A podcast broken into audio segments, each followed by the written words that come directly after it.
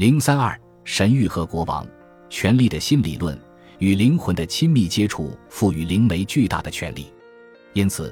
大多数社会都发展出与神灵及死者交流的不同手段，在幻象之墙上寻找裂缝，另一个世界的光线穿过这种裂缝射出来，那个世界比我们所在的世界感觉更真实，甚至更接近真理。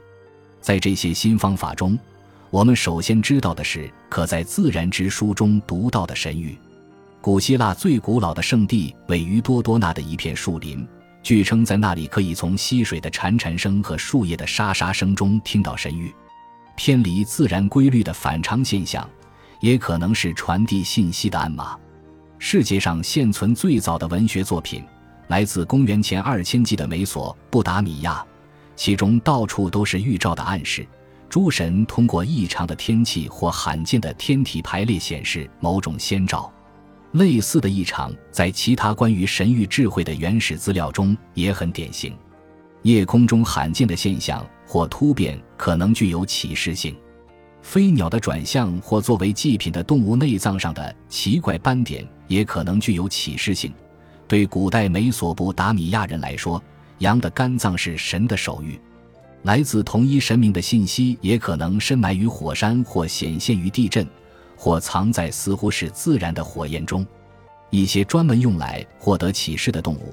比如古罗马的圣鹅，或者苏丹阿赞德巫医手里被下毒的鸡，其行为可能是要揭示预言。吉普赛人的茶叶是祭神传统遗留的残渣。一些早期的神谕留下了预言记录，例如在中国。数十万份文物从公元前二千纪起就开始在黄河大湾的淤泥中保存下来，甲骨的碎片曾被加热到断裂，以显示出秘密，如同用看不见的墨水涂写的信息。从开裂的形状中可以看出祖先的灵魂做出的预言或吐露的记忆。解读者或其助手通常会在裂纹旁边刮出某种解释，就像在翻译一样。案情会揭开，宝藏会映现。天选之子的名字也会揭晓，诸如此类的大多数解读，和美索不达米亚的天文神谕一样，显然是为了官方政策的合法化而有意为之的。在国家权力不断增加的社会中，这种神谕对于竞逐权力的团体来说是无价的，因为他们可以借此挑战巫师精英对臣民生活的影响力，通过打破萨满作为神灵信使的垄断地位。神谕实现了权力来源的多样化和政治竞争的多元化。神谕对于专业祭司和世俗统治者来说是可以解释的，他们能从中找到和萨满宣称从神处得到的不一样的启示。政治权威可以控制圣地和操纵信息，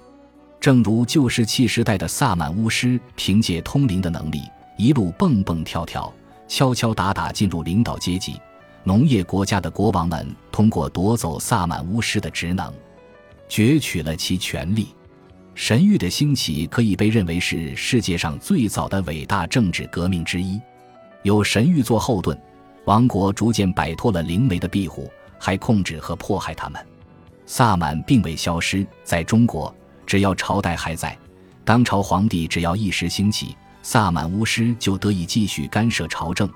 但他们越来越远离政坛，或被排除在政治之外。他们成为民间巫术的执行者和中间人，成为劳苦大众的先知。本集播放完毕，感谢您的收听，喜欢请订阅加关注，主页有更多精彩内容。